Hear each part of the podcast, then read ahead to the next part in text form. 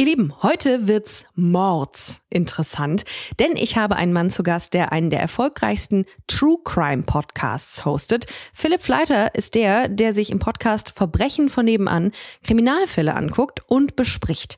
Ich habe mich gefragt, wer ist der Podcast-Kollege hinter diesem Mikro? Wie war es, einen Podcast zu hosten, als das Genre noch nicht gehypt wurde? Und wie sieht es eigentlich mit Queer Crime aus? Das und vieles mehr erfahrt ihr jetzt in der neuen Folge Busenfreundin. Busenfreundin, der Podcast mit Ricarda Hofmann.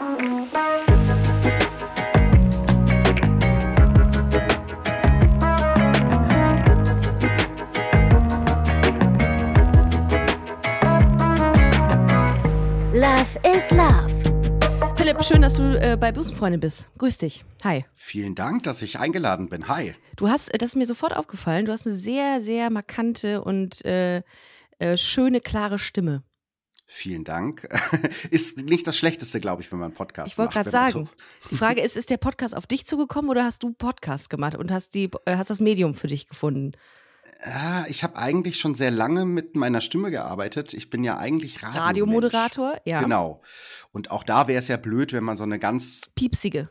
bekackte He- Stimme hat. Eine Heliumstimme. Ja. So, ja, gibt's aber auch. Es ist halt immer so auch subjektiv, ne? Manche Mhm. Leute finden ja auch solche Stimmen cool. Ähm, aber ja, der, der Podcast ist so zu mir gekommen wie, wie, wie sagt meine Oma immer, wie die Jungfrau zum Kinde. Ja, also Ja. ich habe mir da vorher keinen Masterplan gemacht und habe mir überlegt, ich werde jetzt Podcaster, sondern ich war damals schon beim Radio und habe selber total gerne Podcasts gehört. Also so 2018 war das, da gab's ja schon so die ersten ich nenne sie jetzt mal Laber-Podcast, ne? äh, was ja heute auch irgendwie gefühlt immer noch 90 Prozent des Podcast-Markts ausmacht. Zwei weiße heterosexuelle Männer reden über Dinge. Über Und, alles äh, und nichts, O-Ton. Genau, über Ja, alles wir, und Wir nichts. gucken mal, wir ähm, stellen Mikros auf und gucken mal. Und dann habe ich gedacht, so weil ich echt immer schon so eine True Crime Faszination hatte, auch viel so Dokus geguckt habe, äh, Zeitschriften gelesen, habe gedacht, naja, da muss ja irgendwie auch schon was geben. Und zu dem Zeitpunkt gab es noch gar nicht so viel. Und das, was es gab, war halt größtenteils so Hobbyproduktion. Weißt du, Mhm. so Leute, die dann mit so schlechten Skype-Headset-Mikros dann so ganz ruschelig aufgenommen haben. Ja. Und das hat mich dann als, als Radio- und Stimmmensch echt getriggert, dass ich gedacht habe, nee, das muss doch irgendwie besser gehen. Und dann habe ich es einfach ausprobiert und so ist der Podcast entstanden. Das ging mir tatsächlich bei Busenfreundin ähnlich, denn Mhm. äh, bei mir war es eher so ein bisschen inhaltlicher Natur, weil ich gesagt habe, ey, es gibt ja gar nichts. So, es, also Podcast war immer schon ein sehr attraktives Medium, finde ich. Also ich fand das total spannend, warum Leute ähm, dabei zuhören, wie sich zwei Menschen unterhalten. Und ich habe das irgendwie, diese Faszination hat mich auch gepackt. Ich war aber auch früher schon als Kind total der Hörspielfan. Also Ich ich, habe äh. Bibi und Mhm. Tina, ich habe es geliebt, Benjamin Blümchen.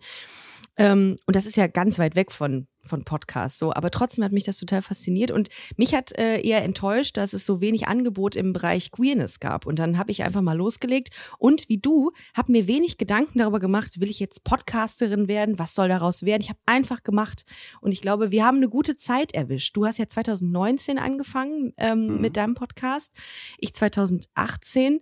Und äh, wir haben so, ich sage jetzt mal auch die Corona-Welle im wahrsten Sinne, äh, auch Ja. äh, du, du sowieso jetzt aktuell auch, äh, mitgenommen. Was das angeht.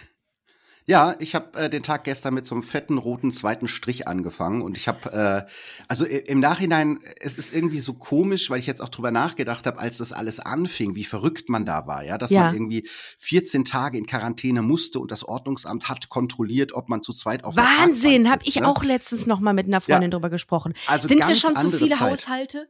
Und man hat Ja. sich so umgedreht, immer so verschämt über die Schulter geguckt, als man zusammen in seinem Wohnzimmer saß. Verrückt eigentlich. Ja, und jetzt, äh, also seit gestern bin ich positiv und gestern ist zumindest in Nordrhein-Westfalen ja irgendwie alles gefallen. Ja, das heißt, ich habe gestern nochmal nachgeguckt.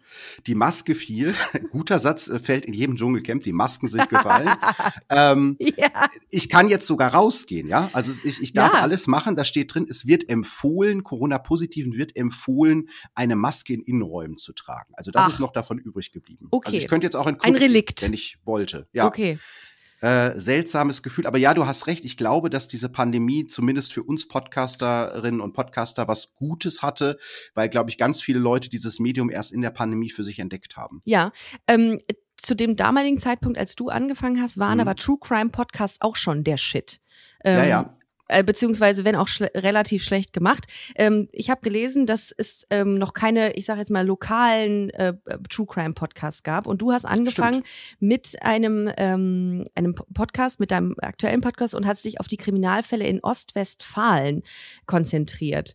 Ähm, war das, weil du also eine Affinität zu Crime hattest du tatsächlich immer schon, habe ich gelesen. Ja, die war auch schon immer da. Ich habe mich auch immer gefragt, wo das herkommt, aber ich habe echt schon so als Kind das erste Buch, was ich mir ausgeliehen habe, bei uns damals auf dem Dorf in der Pfarrbibliothek, das gab's damals auf dem Land noch, von so zwei alten Omis, die irgendwie immer sonntags, glaube ich, und donnerstags dann so eine kleine Bibliothek aufgemacht haben, war bei mir die drei Fragezeichen, so mit sieben ah, oder acht, wo man so gerade lesen konnte. Okay. Und äh, ich hatte keine Ahnung, um was es da ging. Da stand irgendwie drauf Alfred Hitchcock, wusste ich nicht, wer das war, aber ich wusste, das ist irgendwas Gruseliges. Und es war auch eigentlich irgendwas mit Horror, irgendwas Gruseliges, irgendwas mit Verbrechen. Ja. Und ähm, es war auch viel zu gruselig für mich damals als Kind, aber äh, ich bin dabei geblieben und das hat mich einfach oder fasziniert mich bis heute. Und du hast recht, es war damals, äh, Verbrechen von dem an, war der erste regionale True Crime Podcast, aber auch das folgte nicht einem Masterplan, sondern war für mich einfach naheliegend, weil ich als Radiojournalist eben die meisten Fälle, die ich da am Anfang vorgestellt habe, selber begleitet hatte. Das heißt, ich hatte eh schon die Informationen, war nah an den Fällen dran und deswegen war das für mich völlig logisch, erstmal damit anzufangen. Und daraus ist dann eben, ja, dieses große Ding entstanden und ist jetzt seit zweieinhalb Jahren tatsächlich mein Hauptjob, was ich auch immer noch seltsam finde. Hammer, oder? Fragen, was machst du? Ich bin Podcaster. Ja, und was machst du beruflich? Die Frage äh, kam auch äh, auf, ähm, mhm. als ich angefangen habe, wie finanzierst du dich denn? Und ich habe wirklich sehr lange, also mehrere Jahre, das einfach nur hobbymäßig gemacht mhm. ähm, und super viel Zeit investiert. Und ich glaube, das sind, ist das, was die wenigsten auch verstehen, dass man unfassbar viel Zeit, du viel mehr tatsächlich noch als ich, in die Recherche steckt. Das ist äh, wahnsinnig viel Zeit im Vorfeld, die da ähm, über die Wupper geht.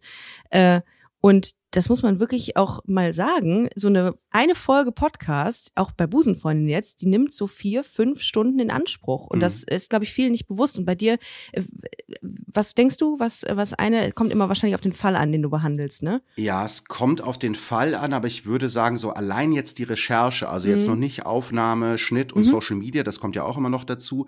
Alleine die Recherche sind so 25, 30 Stunden mit äh, Recherchieren und Schreiben. Und auch das, das war bei mir ähnlich wie bei dir. Ich glaube, die ersten anderthalb Jahre habe ich das echt noch neben meinem Hauptjob gemacht. Ja, ich auch. Und dann hat sich das erst so langsam ergeben.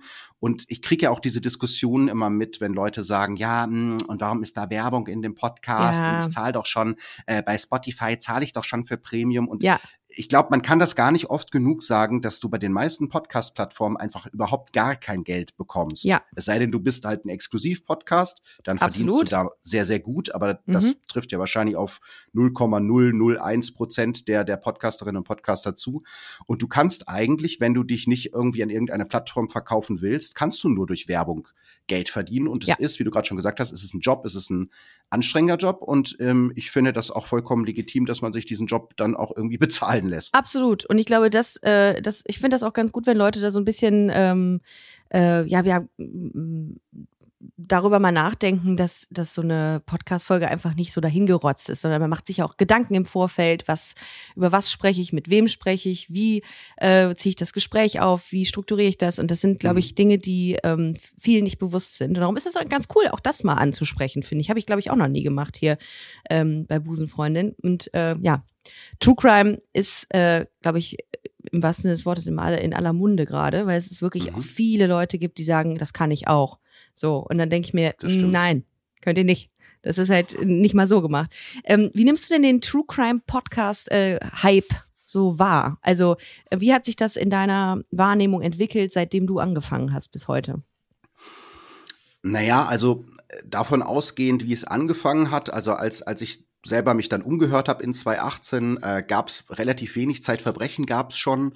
Äh, Mordlust hatten da, glaube ich, gerade angefangen und sonst war halt noch nicht viel deutschsprachige Podcasts. Also lass es vier oder fünf gewesen sein. Mhm. Und jetzt sprechen wir eher so von 500. Und äh, grundsätzlich ist das ja auch nichts Schlechtes, weil es gibt immer Hardcore-Hörerinnen und Hörer, die alles weghören. Denen ist das, glaube ich, egal. Und ich sehe das auch nicht als Konkurrenz, sondern viele von diesen Podcasts, die, die da sind, öffnen ja auch wieder Märkte für andere. Weil dann bist du vielleicht bei einem anderen Podcast zu Gast und dich entdecken wieder neue Leute. Also mhm. ich finde das eher gut, dass es jetzt so ein großes Angebot gibt, aber ich glaube schon, dass sich das im Laufe der nächsten Jahre so ein bisschen bereinigen wird, weil was auch viele Leute unterschätzen, wenn du einen Podcast machst, du musst ja dann auch dranbleiben. Es nützt ja nichts, wenn du jetzt ein Jahr lang richtig raushaust und ja. dann irgendwie, ne, hast du keinen Bock Voll. mehr, äh, wie auch immer. Ich mache das jetzt vier Jahre. Äh, du ja dann sogar noch länger als vier Jahre. Und ich glaube, das ist eher die Challenge, äh, irgendwie in der Zeit auch eine gleichbleibende oder im Idealfall sogar noch steigende Qualität zu liefern ja. ähm, und die Leute zu behalten, die zu einem gekommen sind und vielleicht noch neue dazu zu gewinnen. Und das muss man auch an dieser Stelle sagen, die, die da sind, sind auch hm. mega treu. Viele Menschen fühlen sich dir verbunden einfach, weil mhm. ähm, diese Verbindung einfach, glaube ich, mit keinem Medium so intensiv aufgebaut wird und so ähm, sich stärkt, äh, ja. kurz oder lang. Und das finde ich immer sehr, sehr spannend, wenn ich das höre es ist super intim. Und mhm. das ist mhm. mir vorher auch gar Total. nicht so sehr bewusst gewesen, weil ich ja vom Radio komme, was ja auch ein auditives Medium ist, aber schon eher nebenbei Medium. Ne? Du hörst das irgendwie morgens im Auto genau. oder es läuft in der Küche beim Frühstück und die Leute kriegen so die Hälfte mit und das ist eher so Untermalung. Aber Podcast ist ja wirklich, du entscheidest dich bewusst dafür, das anzuhören und mhm. hörst das bewusst und hörst ja. das ja auch teilweise, wenn so eine Folge mal eine Stunde geht oder anderthalb Stunden oder so. Du bist ja wirklich ganz nah an den Leuten dran. Und das war auch für mich eine ganz neue Erfahrung, weil natürlich als Radiomoderator stehst du auch ein Stückchen in der Öffentlichkeit. Also die ja. Leute erkennen dich auch manchmal, zumindest in diesem lokalen Bereich, wo ich da gearbeitet habe. Aber jetzt ist das was ganz anderes und das war auch für mich sehr seltsam, dass die Leute sich so für mich interessiert haben. Auch das hatte ich vorher gar nicht bedacht. Ich war ja. für mich immer so, ja mein Gott, es geht halt um die Fälle und ich erzählte es halt, aber ich habe dann bei jeder Fragerunde, die ich gemacht habe, gemerkt, die Leute wollen dann wissen, keine Ahnung, Philipp, was hast du für eine Schuhgröße? Also so alles so Sachen, wo ich gedacht habe, seltsam. Krass, und, oder? Ähm, ja. Oder ähm, was auch ganz intensiv ist, du warst ja auch auf Tour mit deinem mhm. Podcast. Mhm. Da ist das nochmal ganz spannend, finde ich. Ja. Also wenn Leute kommen und richtig nervös sind, weil mhm. sie auf dich zukommen und sagen, oh mein Gott, du, be, ähm, du äh, begleitest mich seit mehreren Jahren durch mein Leben. Und ich denke mir, hallo, ich bin die Ricarda, ich habe dich noch nie gesehen. Äh, super süß, super lieb auch. Aber das ist total verwirrend, wenn Leute dann sagen, oh mein Gott, deine Stimme, es ist so verrückt, dich jetzt zu sehen, äh, wie du sprichst und dabei bist du jeden Tag auf meinem Ohr. Es ist so verrückt einfach. Ich krieg das auch manchmal nicht so richtig einsortiert. Gar nicht, weil für, für uns hat sich ja gar nicht so viel geändert nein, eigentlich. Ne? Nein. Wir sitzen immer noch in unseren ja. schreppeligen Laptops ja. und, und, und tippen da irgendwelche Skripte rein. Ja. Und dann gehst du raus in die Welt und äh, ja, also Tour ist ja sowieso noch mal ein anderes Level, weil ich ja. glaube, ähm, einen Podcast zu hören, für den du jetzt ja erstmal nichts zahlst, vielleicht einen Podcast unter ja. vielen, das ist, ist ja cool und so, aber kriegt das immer noch, für mich ist das immer noch so Gänsehaut, dass wirklich Leute kommen, die bezahlen Geld für Tickets, die halten sich den Abend frei, oh. ähm, die fahren dahin, organisieren sich einen Babysitter, wie auch immer. Das ist so äh, Und das auch, ist ja. so, so, so toll. Und Total. das ist eben nicht, nicht selbstverständlich. Und was du gerade äh, gesagt hast, ich habe letztes Jahr eine Show gespielt in Bielefeld, das war eine von meinen größten Shows. Ich glaube, 1500, 1600 Alter. Leute, also richtig krass. krass. Und ich war, weil das bei mir ja um die Ecke ist, schon früher da, als ich normalerweise da bin. Und da war ähm, also mit mit äh, auf freie Platz war, ja. Das heißt, ja. dann sind ja immer die Hardcore-Fans sind dann schon fünf Stunden ja. vorher da. Und ich habe gesehen, da standen Leute draußen an und habe dann gedacht so ja ich glaube ich gehe mal einmal kurz raus und sag den Hallo weil es ist ja voll nett dass sie schon fünf Stunden vorher da sind oh habe ich auch gemacht es ist ja auch verrückt einfach dass man so dass da schon so früh Leute ja, sind und ich fand das total, total. ja ich wollte Total. mich, an, an, am liebsten hätte ich mich bei jedem Einzelnen bedankt. Ja. Einfach. Und dann bist du raus und dann? Ja, ich, ich, ich bin rausgegangen und dachte so, ähm, hey, hi und hier schön, dass ihr gekommen seid ja. und so. Und es war wirklich einer der, der cringesten Momente, weil die haben mich alle angestarrt und es hat keiner was gesagt. weil die waren so richtig ehrfürchtig und dachte, oh Gott, ja. Philipp ist rausgekommen. Und ich habe dann, weil immer bin ich, wenn, wenn alle schweigen, fange ich noch mehr an zu reden. Und ich habe dann, glaube ich, so drei Minuten voll geblubbt und dachte so, naja, ähm, dann gehe ich jetzt auch mal wieder Tschüss. Und es hat auch keiner getraut, nach einem Foto zu fragen oder so. Und eine von denen war dann nachher noch in der, in der Autogrammschlange, also nach der Show. Und man, es tut mir so leid, aber ich war so aufgeregt und ich habe gar kein Wort rausbekommen. Und das ist für mich immer noch so surreal, dass es wirklich Leute gibt, die, wenn sie mich sehen, kein Wort rausbekommen. Ähm, ja. Dabei müssten sie ja eigentlich wissen, dass du ja wahrscheinlich ähm, super angenehm bist. Ne? Man, man lernt dich ja auch kennen, aber die sind aufgeregt. Das ist dann ein Fangirl-Moment oder ein Fanboy-Moment, die, äh, die da jemand hat. Das, das, das ist auch. Äh, ja. Aber man kriegt das nicht mit sich, man kriegt total, aber man kriegt das ja nicht mit sich selber zusammen, weil Leute auch immer fragen, ja, wie hast du, wie hat sich dein Leben verändert? Natürlich hat sich in Teilen verändert, weil man weniger Zeit hat und so. Aber, aber ich als Mensch habe mich ja nicht verändert. Und dann stehen da auf einmal Leute und sind dann so, oh, und das ist immer noch seltsam, aber auch schön seltsam. Ich hatte, warte mal, war das denn? In Osnabrück hatte ich äh, einen sehr mhm. schönen Moment. Da äh, war es saukalt an dem Abend und Leute haben da schon länger draußen gewartet, um ja, am besten Fall dann die erste Reihe so besetzen zu können. Und dann bin ich raus und hab den, oben hatten wir im Backstage noch Tee und hab den allen Tee gebracht, weil mir das so leid tat. Und äh, und da hatte ich genau diese selbe Situation wie du. Und mir war das total unangenehm, dass dann so eine Stille da war. Und dann dachte ich so, mhm. so, ähm, ich gehe dann mal wieder rein. Äh, wir sehen uns ja gleich dann auf der Bühne. Nicht war Tschüss. So, und ich, also es war so süß. Hast du eigentlich Ultras? Gibt es äh, Philipp Fleiter und Ultras? Fällt mir gerade ein. Ja, ich habe das eine oder andere Gesicht durchaus öfter auf der Tour gesehen, wo ich dachte, ey, so spannend ist doch jetzt auch nicht, dass man sich das fünfmal anguckt. Und ich habe tatsächlich zwei Leute, von denen ich zumindest weiß. Einer hat sich das Verbrechen von nebenan Logo tätowieren lassen. Und äh, einem Mädel habe ich äh, bei einem Tourtermin äh, meine Unterschrift auf den Arm, glaube ich, oder auf den Knöchel, ich weiß es gar nicht mehr genau, geschrieben und die hat sich das auch tätowieren lassen. Das heißt, es läuft wirklich jemand mit meiner Unterschrift durch die Welt und ich habe gedacht so, ey, hast du dir das gut überlegt? Das kriegst du nie wieder Wer weg. weiß, kriegst du nie wieder weg, wenn ja. ich in drei Jahren sage, ich mache jetzt einen Podcast über, was weiß ich, perverse Sexualpraktiken oder so, dann steht immer noch mein Name auf deinem Knöchel. nee, ist okay. Ja. Ja. Also ja, das äh, war schon, ist schon, also was du auch gerade gesagt hast, es gibt wirklich Menschen, denen das extrem viel bedeutet. Ja. Das ist auch was, was ich immer wieder in Nachrichten lese oder was Leute ja. mir sagen.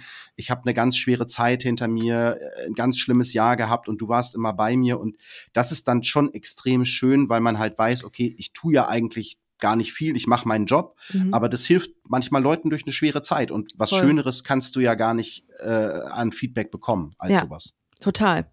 Ähm, und wir haben es ja eben schon mal gesagt, du hast äh, zunehmend Fragen von Leuten mhm. oder du kriegst zunehmend Fragen von Leuten, äh, die deine Person betreffen. Und heute hatten wir ja überlegt, dass wir so ein bisschen mal auch auf dich gehen und mhm. weniger ähm, äh, auf Kriminalfälle, wobei ich das auch ähm, sehr, sehr spannend finde und auch mir was rausgeschrieben habe dazu. Und da wollte ich mal deine Meinung zu. Aber ähm, du bist heute bei Busenfreundin, weil du auch queer bist. Äh, mhm. Ist das eigentlich auch ein Thema in deinem Podcast? Also sprichst du das an? Geht es auch mal um das Thema Queerness oder geht es da ausschließlich ähm, um die Kriminalfälle an sich? Äh, es ist eine spannende Frage, weil ich glaube, ich glaube, der Podcast hat sich auch ein Stückchen verändert, mhm. so wie man sich selber auch verändert in vier Jahren. Das ist ja völlig klar. Und am Anfang habe ich für mich gedacht, Erstens, weil, weil ich das selber gar nicht so wollte, weil, weil ich wollte, dass die Fälle im Vordergrund mhm. stehen. Mhm. Und zweitens, weil ich auch nicht dachte, dass das irgendwen interessiert, was in meinem Privatleben passiert, hat das nicht so eine große Rolle gespielt. Und ich war in meinem Umfeld oder bin in meinem Umfeld geoutet, seit ich 16 bin. Das heißt, es war nie ein, ein Geheimnis. Jeder, der mich kennt, weiß, Philipp ist schwul.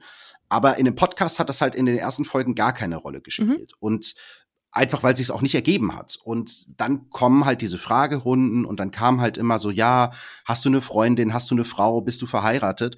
Und da war dann irgendwann der Moment für mich, wo ich gedacht habe, okay, ich will jetzt aber auch nicht lügen. Mhm. Also ich habe dann überlegt, wie gehst du damit um? Am Anfang habe ich es immer so ein bisschen umschifft, weil es sich so albern angefühlt hat, dass so ja noch mal sich noch mal zu outen. Das ist es ja im Prinzip ein ist zweites es? Outing. Ne? Ähm, und aber irgendwie wollte ich dann auch nicht lügen und es gab ja auch gar keinen Grund dafür. Ich bin ja komplett happy mit meiner Sexualität und bin auch komplett offen damit. Aber ich habe halt für mich immer, also mein, mein, mein, meine Bremse war immer so ein bisschen hat das was mit dem Podcast zu tun? Also ah, gehört das da ah, rein? So, ja. ne? Oder stelle ich mich dann damit zu sehr in den Mittelpunkt als Person? Ja. Und äh, dann irgendwann, ich ich weiß gar nicht, es gab gar keinen richtigen Auslöser. Ich habe so das Gefühl gehabt, okay, ähm, vielleicht stelle ich das jetzt irgendwie ein für alle Mal klar. Zum einen, weil ich eben nicht lügen wollte, wenn Leute mich fragen, und zum anderen, weil ich auch gemerkt habe, diese diese steigende Popularität, die man hat und dieser Einfluss, den du dann auch in, in kleinen Teilen hast und vielleicht sogar auch diese Vorbildfunktion, von der die Leute immer reden, die sollte man wahrscheinlich nutzen, um, um auch was Positives umzusetzen. Ne? Und das ist ja dieses aus großer Macht erfolgt große Verantwortung. Ich glaube, es ist ein Spider-Man-Zitat. Ähm, ich habe dann gedacht, okay, vielleicht kann ich ja mit, mit dieser Öffentlichkeit, die ich jetzt habe, durch diesen Job auch was Positives bewirken und mich dann dahinstellen und sagen, pass auf, Leute, ist eigentlich kein Geheimnis, aber jetzt noch mal ganz offiziell äh, ich bin schwul und bin in einer Beziehung und bin sehr happy und das ist auch eigentlich alles, was es dazu zu sagen gibt. Und dann habe ich das, glaube ich, bei Instagram gepostet und ich kann mich noch dran erinnern, dass ich am Anfang so ein bisschen unsicher war, weil ich auch Angst hatte vor diesen Reaktionen, dass die dann so, keine Ahnung, dass Leute schreiben, ja, pff, nerv mich nicht, ich will, dass du über Kriminalfälle erzählst, aber das Feedback war so krass und es ist immer noch, glaube ich, der meistgelikte Post, den ich je gemacht habe. Und ähm, ich habe das gepostet und mein Handy hat nicht mehr stillgestanden, wirklich so zwei Tage lang, äh, alle Sekunden Benachrichtigungen von, oh. von Kommentaren.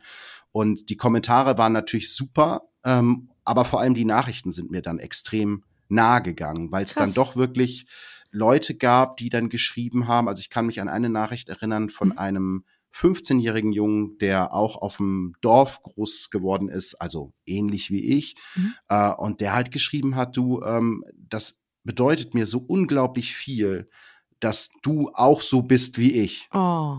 Oh, und oh, ähm, das bestärkt mich darin, das Boah. meinen Eltern zu sagen. Und ich hab, bin auch mit dem im Kontakt geblieben und ja. der hat sich mittlerweile geoutet und ist alles gut gelaufen.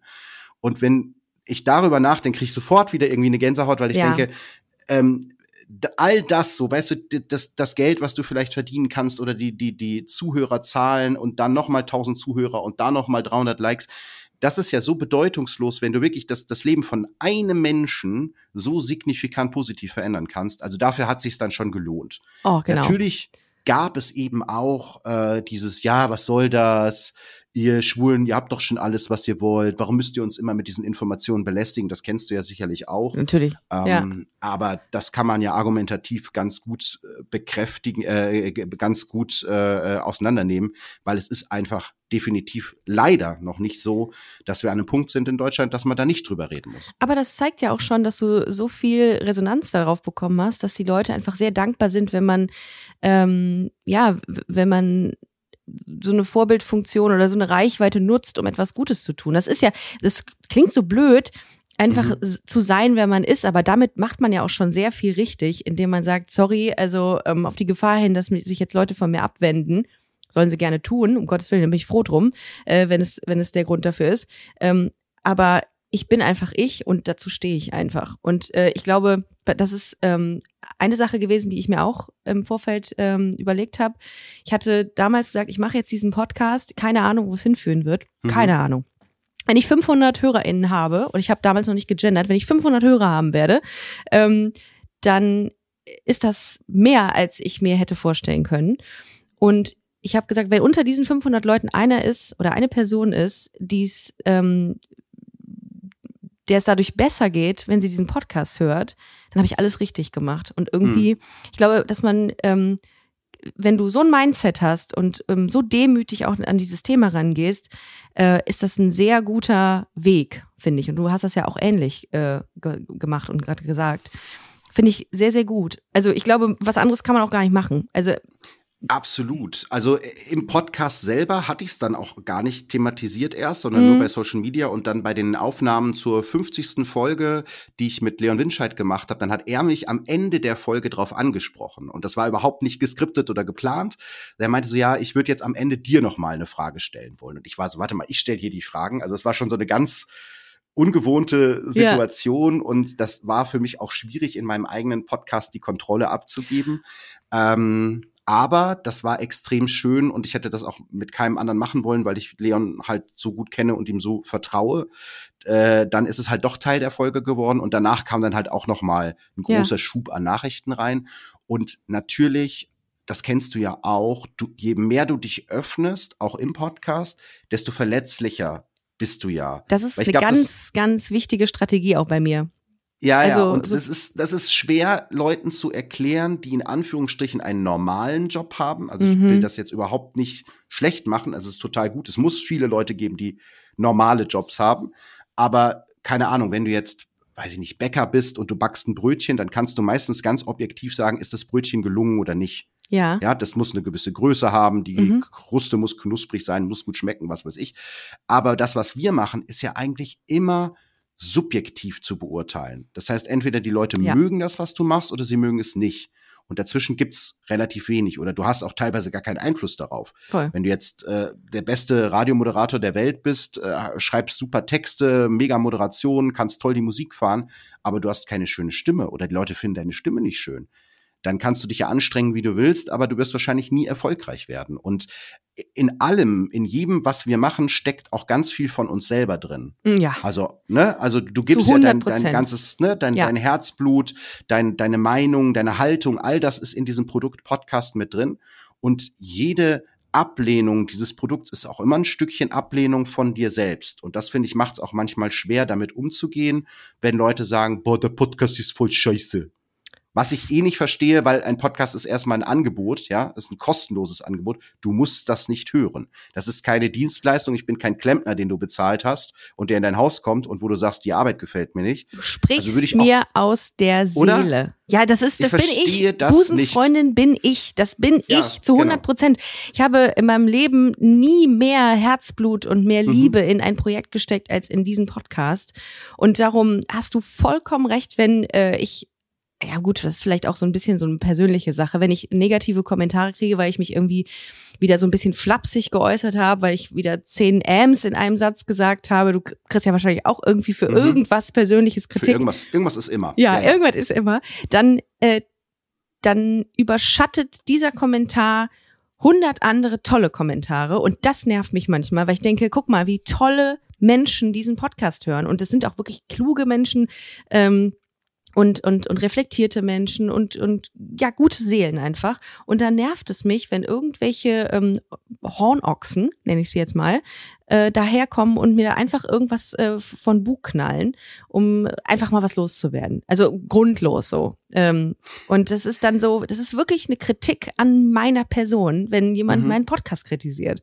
Also ich fühle das zu tausend Prozent gerade. Ich ärgere mich am meisten aber über mich selber, weil genau dieses Phänomen, was du gerade gesagt hast, ne, du hast 100 positive Kommentare Ja. Und einen negativen. Und Ja. über welchen denkst du nach? Über den einen negativen. Und das ist so bescheuert, weil es wird immer, je größer du bist, desto mehr Leute hören dich und desto größer ist die Wahrscheinlichkeit, dass dich auch Leute scheiße finden. Klar. Das ist irgendwie immer noch etwas, an dem ich arbeiten muss. Es ist mir schon besser gelungen in, in letzter Zeit. Aber es, äh, wenn du jetzt gerade mal eh irgendwie einen schlechten Tag hast und dann liest du zufällig so einen Kommentar, dann macht das was mit einem. Und ich, ich kenne auch keinen Kollegen und keine Kollegin, die Gegenteiliges behaupten. Also ich habe noch keinen Künstler getroffen, der sagt, pah, was andere Leute mir sagen, das ist mir sowas von vollkommen egal. Ich frage mich auch manchmal, wenn jemand sagt, äh, ich scheiß auf eure Meinung, ob das wirklich so Mhm. ist oder einfach nur verbal ausgedrückt. Äh, Weil wenn es gelingt, wirklich auf die Meinung anderer zu scheißen, was ich ja sowieso nicht glaube, sonst wirst du es ja gar nicht sagen. Also wenn du das sagst, dann bedeutet es dir ja offenbar schon was, Mhm. was andere denken. das, ja, ja. ähm, dann frage ich mich, wie das geht. Also irgendwie, da bin ich auch nicht an dem Punkt. Aber wie kommt es, dass du so eine krass große Leidenschaft, weil ich merke das ja auch an dir, du, also das ist ja in- so in Parallelen so wie bei mir. Ähm, was motiviert dich so sehr, so viel Power da reinzugeben in diesen Podcast? Ich glaube, der Grund, warum ich diesen Podcast mache und warum ich generell auch in diesen Job des Journalisten gegangen Mhm. bin, ist, dass ich einfach sehr interessiert und Neugier. neugierig Mhm. bin, Okay. Auch an Menschen. Ja, Ja. ich versuche immer zu verstehen, warum sind Menschen so, warum hat derjenige so gehandelt, warum hat diejenige das gesagt. Das ist ja auch einer der Gründe, warum ich unter anderem Psychologie studiert habe, weil man eben immer hinterfragt und wissen Mhm. will, so, hm, woher kommt das? Und dieses Woher kommt das, kannst du eigentlich wunderbar in solchen Kriminalfällen erzählen, weil ganz oft hat das eine gesellschaftliche Komponente. Es erzählt viel über den, das Umfeld, in dem es passiert. Und jede Folge, die man macht, geht eigentlich ja auch über den Fall hinaus oder sollte über den Fall hinausgehen. Also ich habe jetzt gerade eine Folge gemacht, da geht es um Mord in der JVA, also im Gefängnis. Mhm. Und ich hatte als äh, Gast Maximilian Pollux, ein ganz, ganz toller Typ, der selber lange im Gefängnis gesessen hat, über zehn Jahre, und der jetzt eben arbeitet in der Prävention und der ja Jugendlichen hilft, die irgendwie auf die schiefe Bahn geraten sind, also der wirklich was Tolles aus seinem Leben gemacht hat. Und der hat mir noch mal ganz andere Einblicke ins Gefängnisleben gebracht und hat auch ganz andere Ansichten zur Resozialisierung als ich zum Beispiel. Ja. Und das ist toll, weil du, du lernst jeden Tag was Neues. Und was gibt's für einen tolleren Job, als wenn du mit interessanten Menschen zu tun hast, wenn du spannende Geschichten zu erzählen hast und wenn du jeden Tag was Neues lernen kannst. Also Ja. das ist, ja, wie du schon gesagt hast, das ist wirklich mein, mein Baby, das ist mein ganzes Herzblut, was äh, da in diesem Projekt steckt. Hattest du mal drüber nachgedacht, ähm, queere Fälle zu behandeln? Äh, ja, es ist tatsächlich geplant. Ich habe den Fall, äh, schieb den gerade noch so ein bisschen vor mir her, weil Ja. der extrem grausig ist und ich auch selber merke, dass das manchmal schwierig ist, weil solche Sachen mich natürlich mehr triggern als andere Sachen. Ich denke mal, wenn du Familienvater bist, dann triggern dich wahrscheinlich Fälle mit Kindern eher. Ähm, Keine Ahnung, wenn du schlechte Erfahrungen mit Religion gemacht hast, dann äh, triggern dich Sektenfälle mehr. Und das ist halt so ein Fall, Ja. ähm, habe ich neulich auch mit, mit Leon drüber gesprochen, ob wir mal über diesen ähm, furchtbaren Überfall in Münster sprechen wollen, der sich da beim CSD Ja, zugetragen oh, ja. hat. Ähm, mit, Malte. man weiß leider noch nicht ganz so viel dazu, Mhm. aber wenn es da mal ein Verfahren zu gegeben hat, ähm, werde ich da definitiv was zu machen. Aber es gibt ja auch ganz viele andere äh, Verbrechen, die aus Homophobie begangen wurden, wobei Homophobie auch so ein beschissenes Wort ist, weil es ist ja keine Phobie. Keine Es ist ja Angst. Keine Angst. Ja. Ja, das ist keine Angst, das ist Ja. Hass. Ähm, und ich bin eben der Meinung, dass man darüber auch sprechen muss, Mhm. weil es eben so viele Leute gibt, die sagen, ja, ihr Schwulen, was wollt ihr denn jetzt noch? Ihr könnt ja jetzt heiraten. Ja, aber wir sind immer noch nicht da, dass wir über das Thema nicht sprechen müssen, weil es eben immer noch beispielsweise die Suizidrate bei queeren Jugendlichen so viel höher ist als Jo. bei heterosexuellen Jugendlichen weil Total. es immer noch Arbeitsbereiche gibt, wo man sich nicht outen darf, ja, Profifußball, also solche Sachen halt. Ähm, und eben auch immer noch nicht die komplette Gleichstellung da ist in vielen politischen Bereichen auch. Und solange und solange es Zonen gibt oder Bereiche gibt in Deutschland, wo du Angst haben musst, wenn du mit deiner Freundin, also du mit deiner Freundin, ich mit meinem Freund äh, Händchen halten da durchgehst, dann sind wir noch nicht da, wo wir hinwollen. Und dann Nein. muss man eben auch über solche Fälle reden. Also sowas ist, ist halt definitiv in, in, in Planung, ja. Ja, weil ich habe letztens ähm, mir auch mal so zwei, äh, klar, Jeffrey Dahmer ist Mhm. selber schwul ähm, und äh, hat auch aus diesem Motiv heraus auch einige Menschen umgebracht. Und ähm, Monster habe ich mir letztens angeguckt. Ich bin, Mhm. muss ich da ganz dazu sagen, ich habe, ähm, ich bin einfach ein Lappen, was das angeht. Ich habe Angst vor Psychothrillern und Co. Finde das aber irgendwie dann auch spannend. Also es sind ähm, zwei Herzen schlagen da in meiner Brust in dem Moment. Ähm, aber ich, ich träume da auch von. Also ich weiß nicht, bin ähm, ich bin einfach Bibi und Tina Typ. So. Okay. ähm, aber hab's mir angeguckt und was ich auch immer so spannend daran finde an diesen äh, Geschichten oder an diesen ganzen ähm, Kriminalfällen sind die Menschen und die, die Motive natürlich auch. Aber ich guck mir im Nachgang zu solchen Serien oder Filmen sehr gerne dann noch was an ähm, über diese ne, über diese Mörder oder Serienkiller, was weiß ich, und guck den immer explizit in die Augen. Ist mir aufgefallen. Ich habe dann Mhm.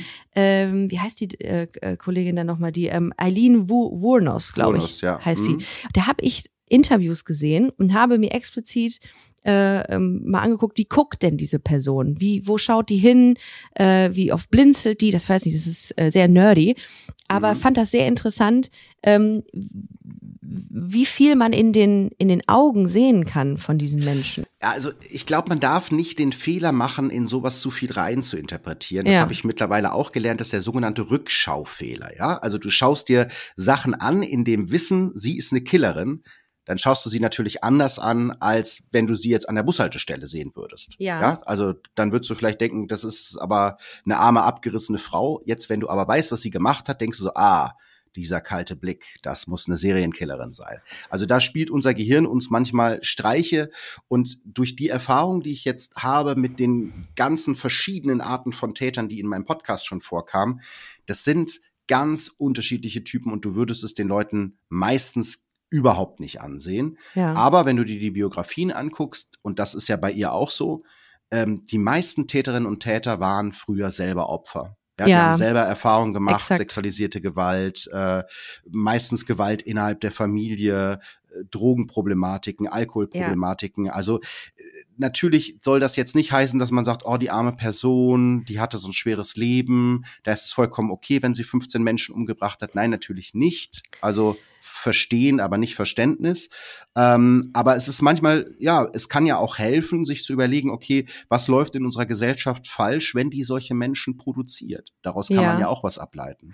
Für all diejenigen, die jetzt Monster nicht gesehen haben, da ist mhm. eine, ähm, eine queere Love Story drin. Ähm, in, in Monster geht es um eine Prostituierte, Eileen, von der wir gerade gesprochen haben, die in einer Homobar eine andere Frau kennenlernt und sich in diese Frau verliebt. Die beiden kommen zusammen. Eileen geht weiterhin ähm, der Prostitution nach und ähm, entwickelt zunehmend Hass auf diese Männer, mit denen sie schläft. Unter anderem auch, weil sie ähm, gewaltvolle Erfahrungen macht mit diesen Männern und fängt dann an, die systematisch zu ermorden. So, äh, ich glaube, 16 Männer hat die, glaube ich, umgebracht. Irgendwie bin ich mir gerade mhm. unsicher. Und ähm, in dem Zuge habe ich tatsächlich auch äh, die Frage mir gestellt, ob queere Serienmörderin oder in dem Fall auch Eileen ähm, feministische Werte durch ihr Töten vertritt. Das habe ich mich gefragt. Da habe ich gedacht, okay, weil ich habe nämlich sehr viele Diskussionen dort äh, mhm. im Zuge meiner Recherche auch zu dir ähm, verfolgt. Und da hieß es, ja, aber sie hat damit ja auch was Gutes getan. Da habe ich gesagt, ich weiß nicht, ob das so gut ist, was das hier, was hier passiert ist, weil du hast gesagt, Verständ, verstehen, aber nicht Verständnis. Ja. Auf der anderen Seite ist es ja irgendwie schon so, dass sie durch ihr Töten eine Message, so blöd das klingt, ähm, nach außen transportiert. Äh, das war zumindest das, was ich gelesen habe. Wie würdest du das einschätzen? Äh, die Message wäre, Männer, die Frauen schlecht behandeln, müssen eine, äh, müssen dafür büßen. In welcher Form auch immer. In diesem Fall war es wahrscheinlich Mord.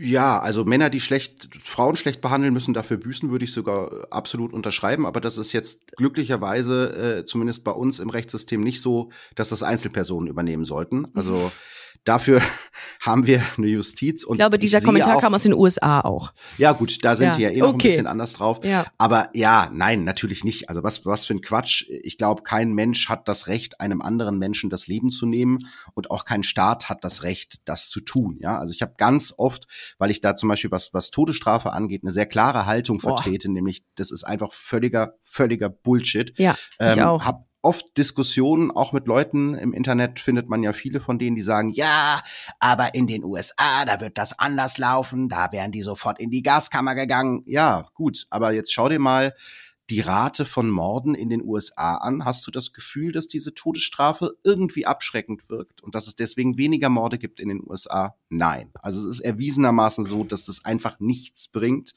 und das ist ja das einzige Argument, was man vielleicht dafür halten könnte, dass man sagt, es könnte eventuell abschreckend wirken. Nein, es ist nicht so. Es wirkt nicht abschreckend. Und dementsprechend, äh, nein, es gibt, glaube ich, keinen guten Grund, einen anderen Menschen zu töten. Vielleicht aus Selbstverteidigung, aber Notwehr, jetzt im Sinne von höchstens. Notwehr, genau. Ja. Also, äh, aber jetzt nicht im Sinne von, ich möchte jetzt ein Exempel statuieren oder ich möchte auf irgendein ja. ein, ein schlimmes Handeln hinweisen oder so. Äh, Nein, liebe Kinder, tut das nicht. Ja, aber es gibt eine tatsächlich eine eine große mhm. Community, äh, relativ große oder eine Community, sagen wir es mal so, die genau ähm, Eileen Wurnos äh, in Schutz nimmt. Das ist richtig krass gewesen. Wenn man da ein bisschen recherchiert, das könnt ihr gerne mal machen für all diejenigen, die äh, gerade zuhören. Ähm, das ist schon sehr äh, sehr weird, wenn man sich das so durchliest. Aber wo du gerade auch ähm, äh, Todesstrafe sagst, da habe ich mir auch mal was zu angeguckt. Und zwar Menschen, die kurz vor ihrer Todesstrafe stehen, wie die, ähm, also so drei Minuten wurden mal ein paar Leute begleitet, drei mhm. Minuten vor der Todesstrafe. Das ist furchtbar, sich das anzugucken, wie viel Angst, wie viel Emotionen in diesen drei Minuten drin sind, weil du hast ja, du weißt ja, okay, ich sterbe gleich. Ich kriege ja. gleich, bin gleich tot.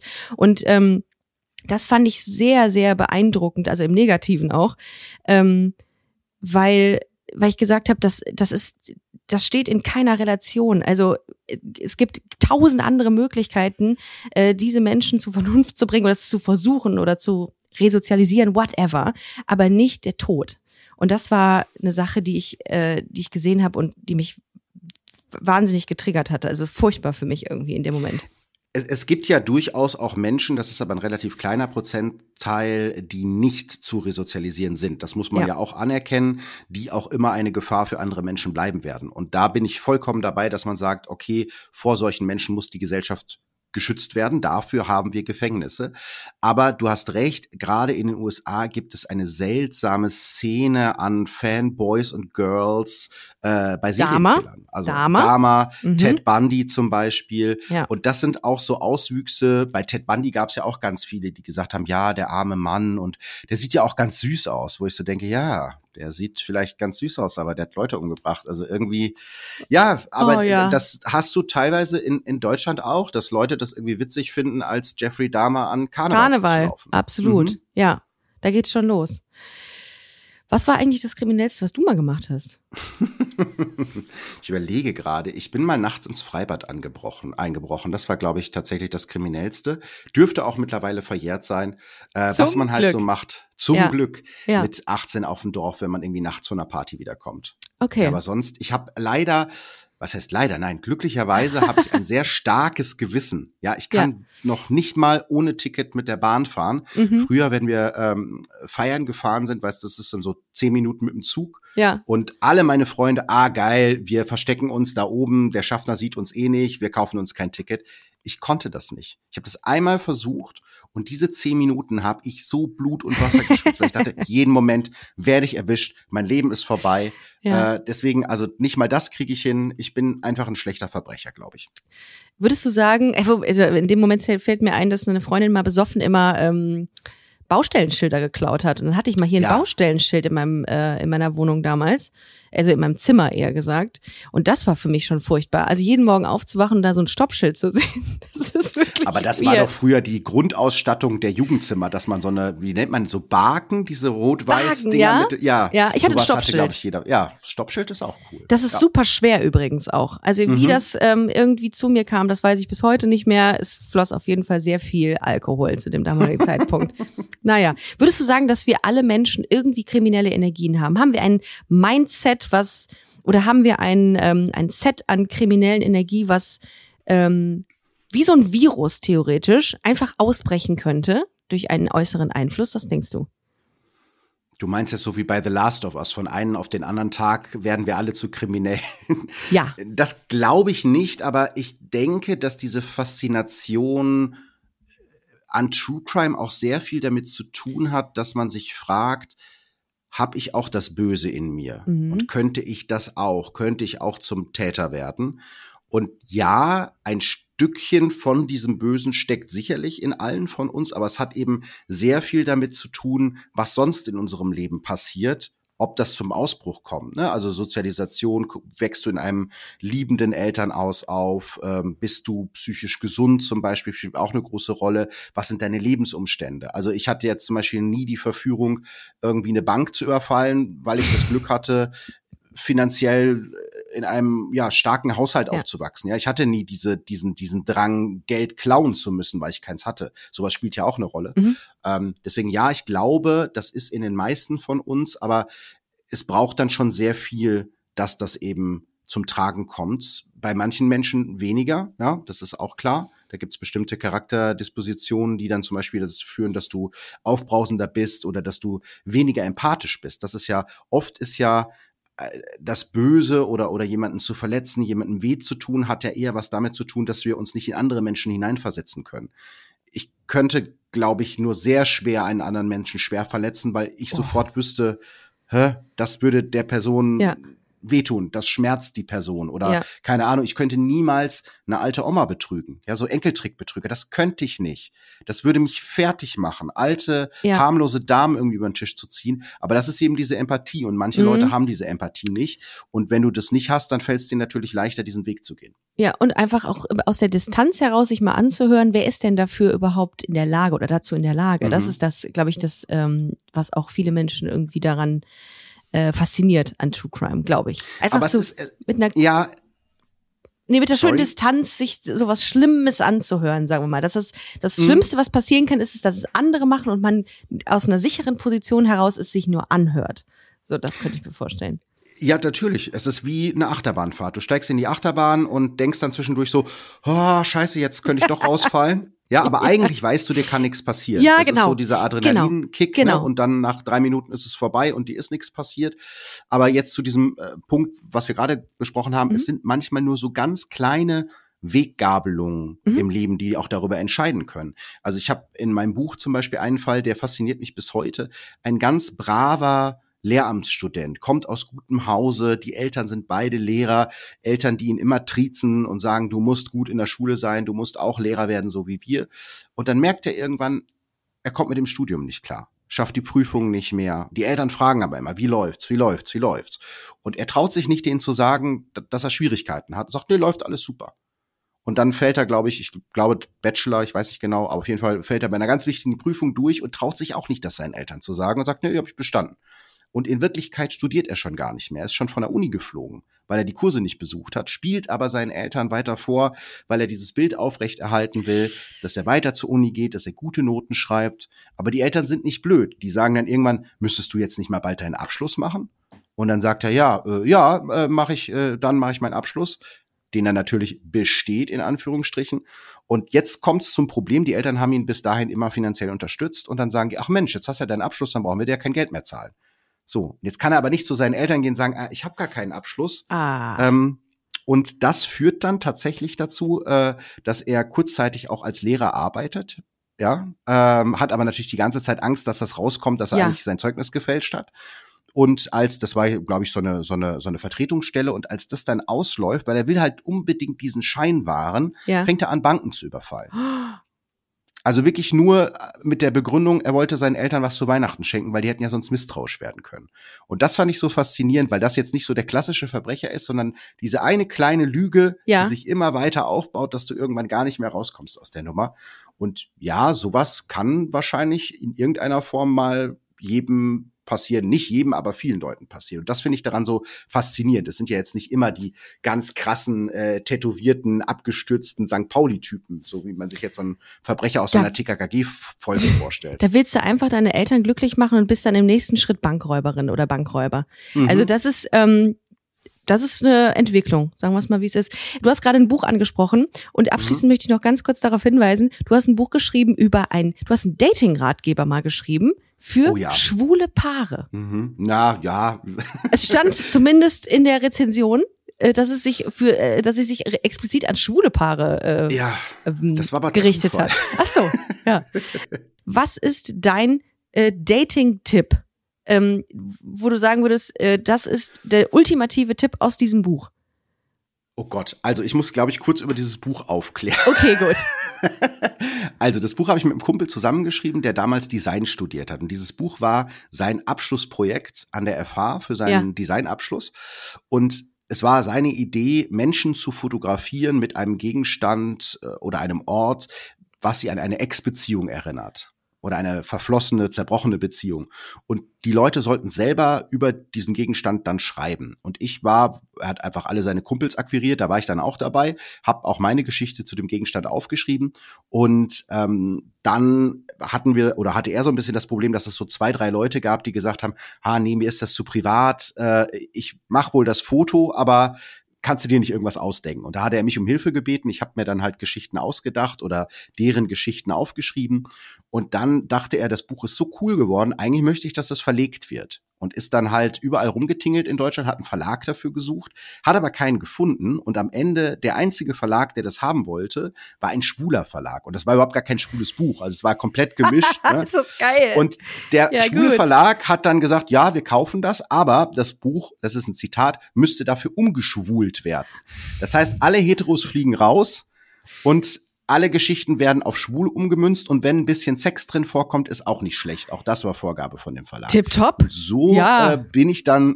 ja, ein bisschen Sex, ja. ein bisschen schwul, ein bisschen queer, easy. Dann kaufen wir das. Genau, Gut, das top. kaufen wir. Und ja. äh, so äh, bin ich dann äh, an meinen ersten Autorenjob gekommen. Ah. Also Dating-Ratgeber würde ich es nicht nennen. Und das Buch war auch so erfolgreich, dass der Verlag kurz danach pleite gegangen ist. Also Weiß ich nicht. War, ist jetzt nicht okay. direkt der erste, das erste Buch war nicht ja. direkt ein Bestseller. Okay, naja, Hole in One, sag ich mal. Ja, ähm, so, jetzt im, also nur, ne, um jetzt den Druck rauszunehmen, Alles ich habe keinen Dating-Ratgeber geschrieben, sondern ein Buch über Trennung, was ja ähnlich ist. Ich wollte gerade sagen, äh, das ist der Ratgeber. Trennt stimmt, euch. Stimmt. Ja. Äh, ich überlege gerade, was ist das, der ultimative Tipp für das erste Date? Ähm, Oder gutes wenn, Licht. Um, gutes ja? Licht. Gutes Licht ist Finde ich wichtig. sehr guter Tipp. Den hatte ich ja noch nie gehört. Das macht aber total Sinn. Das ergibt ja. total Sinn. Ein Lichtkonzept ist super wichtig, finde ich auch in, äh, in Restaurants und Co. Weil das sieht das Essen mal anders aus. Deine, dein Date sieht anders aus. So. Und man selbst auch. Also Und man selbst erstes Date in einer H&M Umkleidekabine ist keine gute Idee, weil das ist ungefähr das hässlichste Licht, was es gibt auf Absolut, der Welt. absolut. Ja. Und ähm, Ich weiß gar nicht, dass Leute da mit Klamotten dann rausgehen danach. Das wundert mich immer auf jeden Fall. man ist danach meistens schwer depressiv, weil man äh, Sachen an seinem Körper gesehen hat, die man Dann raubt man erstmal eine Bank aus, um Hat. Ja, äh, dann raubt man erstmal eine Bank ja, aus. das Ja, wäre ich auch ein schöner sagen, True Crime Plot. Gu gutes Licht kann nicht schaden. Ähm, äh, ganz kurz, du, du bist, wie lange seid ihr schon zusammen, du und dein mm, Zehn Jahre. Wir Mann hatten, oder äh, Freund? Freund. Freund? Äh, wir haben äh, vor zwei Wochen Zehnjähriges gehabt und uns beiden ist das Datum so wichtig, dass wir beide nicht dran gedacht haben. Top. Sehr. Aber ihr habt gut, wenigstens ne? ein Datum. Meine Freundin und ich haben zwei Daten, weil wir uns nicht einigen können, wann es jetzt gewesen ist. Darum ist es ja immer schön, sich ähm, dann zumindest einigen äh, zu können. Ja.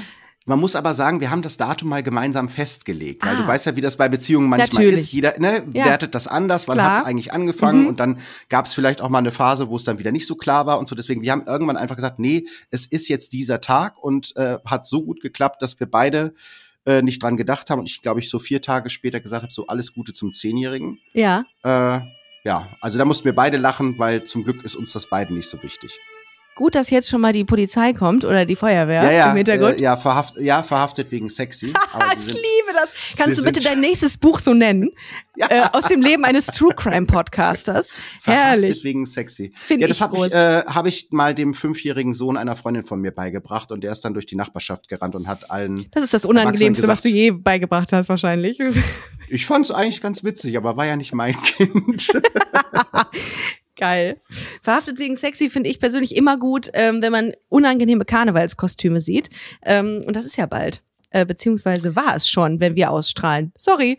Ähm, ja, Ja, aber ich bin äh, sehr, sehr gespannt, was noch alles von dir kommt. Und ich finde, ähm, ich, ich werde mich jetzt auch mal ähm, auf den True Crime Zug begeben und auch einfach mal ein bisschen reinhören und meine Angst überwinden, weil ich habe ja eine, ähm, eine, eine ich nenne es jetzt mal Angststörung vor abgetrennten Gliedmaßen. Ich habe irgendwann mal habe ich angefangen, das ganz unangenehm zu finden, der Gedanke daran, wenn Gliedmaßen abgetrennt werden. Und jeder hat ja so seine seine Triggerpunkte Mhm. und das ist eines von meinen. Und da das oft stattfindet so in diesen ganzen Serienkiller-Kontexten, ähm, muss ich damit immer rechnen, getriggert zu werden. Ich Naja. kann dir ein paar, ich kann dir ein paar Folgen äh, empfehlen, wo keine Gliedmaßen abgetrennt Sehr werden. gerne. Und ich hätte gerne solche Geschichten wie die äh, des äh, Kollegens, der ähm, die Bank ausraubt. Das finde Mhm. ich schön, sowas. Also was heißt schön? Äh, im, im, im, Im schlechtesten Sinne schön. So. Ähm, ja, also in dem, äh, in dem Zuge, vielen, vielen Dank, dass du heute hier warst. Es hat mir sehr viel Spaß gemacht. Ähm, ich kann nicht mehr sagen als mach weiter so. Das ist äh, eine, eine Erfolgsgeschichte par excellence, die da äh, passiert ist mit dir. Und das ist auch zu Recht. Ich finde, du machst das auch mit sehr viel Herzblut und nichts hat, äh, hast du mehr verdient als Erfolg, wenn man, äh, wenn man mit Herzblut an eine Sache rangeht, finde ich. Und du bist darüber hinaus noch ein äh, sehr gutes und sehr großes Be äh, Vorbild für die queere Community. So, ähm, ja, ich habe übrigens kam ich auf dich ähm, unter anderem, weil ähm, mein Schwager nennt man das, glaube ich, ja, Schwager Michi, Grüße, äh, ein riesengroßer Fan von dir ist und ich habe mir gedacht, abschließend, ähm, das habe ich noch nie gemacht, könntest du Michi mal grüßen? Michi. Ähm, erstmal hast du einen sehr guten Geschmack, Zu weil Recht. du Verbrechen von nebenan hörst. Das finde ich gut. Mhm. Ähm, viele liebe Grüße und danke, dass du mir diesen äh, Gastauftritt bei Ricarda ermöglicht hast, weil ich habe mich sehr gefreut über die Anfrage, habe ich dir direkt geschrieben, Ja, weil ich dachte, lieb. das ist cool, auch mal irgendwie über andere Themen zu reden, außer über Crime. Bisschen sind wir dann doch wieder bei Crime gelandet, aber ähm, es hat mir sehr großen Spaß gemacht. Also danke dafür, für diese Vermittlung kann man kann man sagen. Hast Ja. du schon Provision gezahlt? Das mache ich jetzt noch. Der kriegt ein, Sehr der schön. kriegt ein Abendessen. Ähm, das ist meine Vermittlungsprovision. Und äh, ganz kurz, das äh, fällt mir gerade ein. Ich wollte abmoderieren, aber das äh, passiert mir öfters, dass es nicht funktioniert. Ähm, möchtest du mal aus dieser True Crime Blase raus? Weil ich spiele in letzter Zeit ein bisschen mit dem Gedanken, ähm, weil ich ja denke, Sexualität ist nicht nur meine Persönlichkeit, sondern ich mache auch andere Dinge sehr, sehr gerne. Aus dieser queeren Blase mal auszubrechen. Ist es bei dir auch so, dass du manchmal denkst, ach, ich kann ja noch vieles andere. True Crime ist eins davon. Könnte ich mal mir ein zweites Standbein aufbauen? Interessanterweise hast du jetzt gerade was angesprochen, was ich dich sowieso noch hätte fragen wollen. Jetzt hast du mich dran erinnert. Ähm, das ist ja, ich finde es extrem wichtig, was du machst. Also ganz, ganz wichtig. Aber Dankeschön. klar, das ist auch genau das, was ich mir manchmal denke, wenn, wenn mich jetzt Leute als ich mich geoutet habe zum Beispiel, ja, Ja. dann war das natürlich auf dem Land noch was relativ Besonderes. Da wollten viele Leute was wissen und auf jeder Party war das dann wieder Gesprächsthema, ja. Und es zielte dann gerade, wenn Leute betrunken sind, oft auch in so eine sexuelle Ja. Richtung ab, dass Ja. Leute dann fragen, "Ähm, wie genau funktioniert das jetzt? Und dann ist ja auch, also finde ich auch gar nicht schlimm, weil ich beantworte solche Fragen gerne, wenn es irgendwie hilft, ne? Aber auf der anderen Seite, mein Hintergedanke war auch immer, Entschuldigung, mein Hintergedanke war auch immer, ich bin doch mehr als meine Sexualität. Ich habe doch andere Charaktereigenschaften, Ja. die mich vielleicht auszeichnen. Und das war, glaube ich, auch so ein Grund, warum ich am Anfang auch ein bisschen Angst vor dem Outing hatte, weil ich wollte nicht der Schwule sein. Mhm. Ja, Ich habe ich wollte nicht, gelesen dass die von Leute dir. mich mögen oder nicht mögen, weil ich schwul bin. Die Mhm. können gerne sagen, Philipp ist ein Arschloch. Mhm. Damit kann ich umgehen, aber die sollen nicht sagen, ich mag den nicht, weil er schwul ist. Das, das finde ich komisch. Also finde ich ganz interessant, dass du dich damit auseinandersetzt und kann ich auch verstehen, vor allem wenn du siehst, viele queere Podcasts sind doch sehr sex-driven, möchte ich mal sagen. Ich will das gar nicht schlecht reden, aber ich weiß nicht, ob man sich das die jahrelang anhören kann. Bei dir hab geht's ja auch zum Glück um andere Sachen. Ich habe das genau nämlich vermieden. Also viele fragen mich immer, warum ich noch nie explizit was ähm, über lesbischen Sex gemacht habe. Und ich habe für mich irgendwann mal entschieden, ich ähm, das dieses ganze Thema Queerness, genau wie du es gerade gesagt hast, ist sehr sexualisiert, insbesondere zwischen zwei Frauen auch. Und ich Mhm. habe gedacht, ähm, um dem entgegenzuwirken, zu sagen, ähm, bitte seht das nicht so, ähm, Ja. muss man einfach ein Angebot liefern, was ähm, was mit einer Selbstverständlichkeit einhergeht. Also, dass Leute sagen, okay, ach krass, äh, es geht ja doch nicht nur um die ganze Zeit um Schere und Co., sondern, Mhm. ähm, sondern es, geht da auch um, ich habe letztens eine Folge zum Thema Schach gemacht. Also sowas richtig Unsexuelles. Einfach aus Protest habe ich das gemacht. Und mache das Ja. nach wie vor auch sehr gerne, weil ich, äh, es gibt so viele Themen, über die man reden kann. Es geht nicht nur immer um ähm, auch, das Leben besteht auch aus Dating und Sex und Co., aber es geht auch um andere Themen, die wichtig sind. Und das finde ich sehr, sehr cool, dass du das siehst. Also das Jetzt hast gut. du natürlich die Fantasien vieler heterosexueller Männer ein bisschen zerstört, für die Lesben halt so Pornofilme. Wir ölen uns sind. ein, wir ölen uns ein und wir, ihr, Eindeutig. ihr kennt mich aus youporn.de. Äh, komm, ja. Sehr schön. Aber so. jetzt habe ich deine Frage gar nicht beantwortet. Also möchte ich irgendwann mal raus aus der True Crime Ja. Bubble. Ähm, ja, ich glaube schon, oder nein, ich glaube nicht. Ich weiß, dass ich auch noch mehr kann und das ist natürlich ein, ein Teil meiner Arbeit, ein großer Teil meiner Arbeit und das ist auch meine Leidenschaft. Aber ja, äh, ich arbeite schon im Hintergrund auch an anderen Projekten. Okay. Ja. ähm, weil ich auch glaube, dass es noch mehr gibt in dieser Welt. Das heißt nicht, dass ich das eine stoppe und dann Mhm. das andere mache. Man kann ja glücklicherweise auch mehrere Dinge machen. Und das Schöne an Podcasten ist ja, dass man sich selber ausprobieren kann. Weißt du, was ich gerade denke? Hm? Wie lustig das wäre, wenn man einen Podcast-Switch macht. Wenn Das wäre du- cool. wenn du machst mal- eine Folge bei mir und ich Genau. Das Und du bist mal witzig. Busenfreundin. Oder grundsätzlich, das fände ich gerade mal total los, so ein Podcast-Hopping mit den Hosts aus verschiedenen Podcasts, die einfach mal wie komplett das was ne- perfekte Dinner, Ja. nur mit Podcast. Wie geil das wäre. Hallo Vox, ich habe die Idee gepitcht, ich nehme 10 Prozent.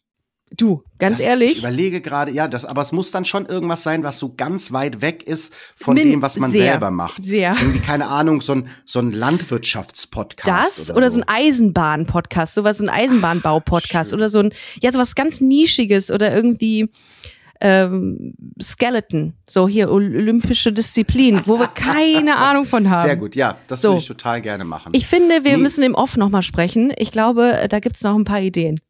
Sehr, So. sehr gut. Und ähm, ja, wenn, wenn Ja. ihr äh, Podcast-Produzenten mit extrem viel Geld seid und, und kommt, kommt vorbei. Wir, wir haben da Wir ein haben paar Zeit. Ideen für euch. Wir haben ein bisschen Zeit. Wir haben ein bisschen Zeit noch bisschen, übrig. bisschen Zeit haben wir. Ja. Genau. Äh, ihr Lieben, hört sehr, sehr gerne mal in Verbrechen von nebenan rein. Ein äh, Podcast, der mit sehr viel Herzblut, ähm, ich würde eben sagen, im wahrsten Sinne des Wortes Mhm. ähm, moderiert wird. Und äh, darüber geht's auch unter anderem. Ähm, und äh, wenn ihr weitere Informationen zu Philipp haben wollt, dann geht einfach auf philippfleiter.de. Äh, ich habe gar keine Seite, du kannst auf Instagram verweisen, wenn du möchtest. Ist das ein Ding? Also macht man keine Webseite mehr, dann spare ich mir meine Nee. Hostingkosten eigentlich jetzt mal in nächster Zeit. Macht man also nicht mehr, ne? ich, ich, ich, ich selber hänge auch irgendwie da noch in diesem Gedanken fest, aber ich habe ja durch meine Arbeit und irgendwie durch meinen Freundeskreis auch mit jüngeren Leuten zu tun. Und Ja. wenn jetzt denen äh, zum Beispiel mein Freund ist neun Jahre jünger als ich und wenn ich dem sage, hier der und der, der gibt, also ich gebe dann noch den Namen in der URL des Browsers ein und gucke, ob derjenige eine Homepage hat, der guckt nur bei Instagram. Das Okay. heißt, ich glaube, bei den jüngeren Leuten kannst du dir Homepage sparen. Okay. Gen Z, Gen Z Gen Z, in the ja. house. Übrigens ist Ja. nach Gen Z kommt Gen Alpha, habe ich letztens gelesen. Just for your info.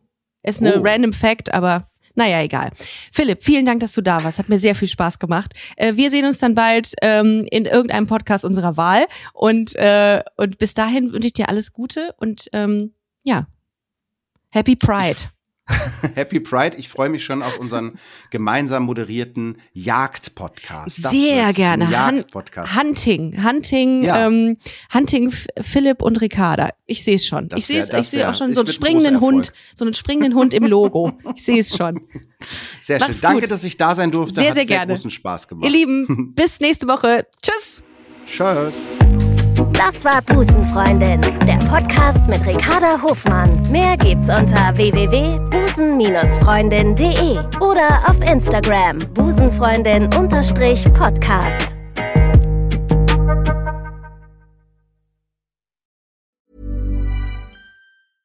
Want to get a chiseled look in the jawline? Sculpt and shape your jawline with added volume from Juvederm Volux XC. Juvederm Volux XC is an injectable gel specifically designed to be robust enough to improve moderate to severe loss of jawline definition. And it is the first and only hyaluronic acid filler approved for the jawline. Add volume to your jawline for a chiseled look with Juvederm Volux XC. For important safety information and to find a licensed specialist, visit juvederm.com. That's J U V E D E R M.com. Not for people with severe allergic reactions, allergies to lidocaine, or the proteins used in Juvederm. Common side effects include injection site redness, swelling, pain, tenderness, firmness, lumps, bumps, bruising, discoloration, or itching. There's a risk of unintentional injection into a blood vessel, which can cause vision abnormalities, blindness, stroke, temporary scabs, or scarring. Talk to a licensed specialist to find out if it's right for you. Visit juvederm.com. That's J U V E D E R M.com.